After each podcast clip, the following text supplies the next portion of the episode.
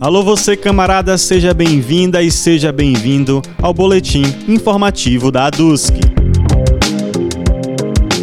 Tivemos uma semana de mobilização indígena em todo o Brasil. O professor Kazé Angatu, tupinambá de Olivença e docente da UESC, enviou para a ADUSC atualizações sobre a luta dos povos originários contra o marco temporal.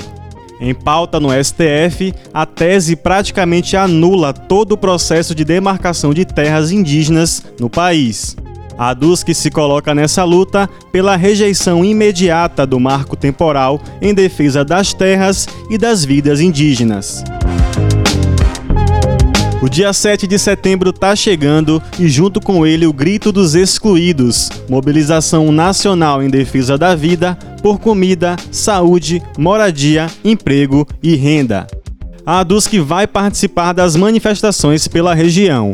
Em Ilhéus, o ato político-cultural será no Teutônio Vilela, às 9 horas da manhã. Já em Tabuna, o ato está marcado para as 10 horas da manhã, no bairro São Caetano. O grito dos excluídos também é pelo Fora Bolsonaro já.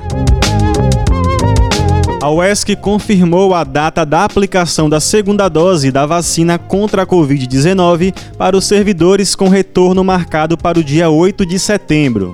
Na quarta-feira, compareça ao campus com CPF e cartão de vacinação das 8 às 12 horas.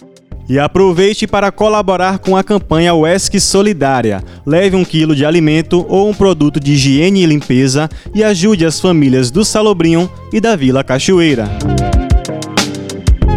Para conferir mais informações sobre as notícias desse boletim, acesse o nosso site adusc.org.br e as nossas redes sociais, arroba Bahia.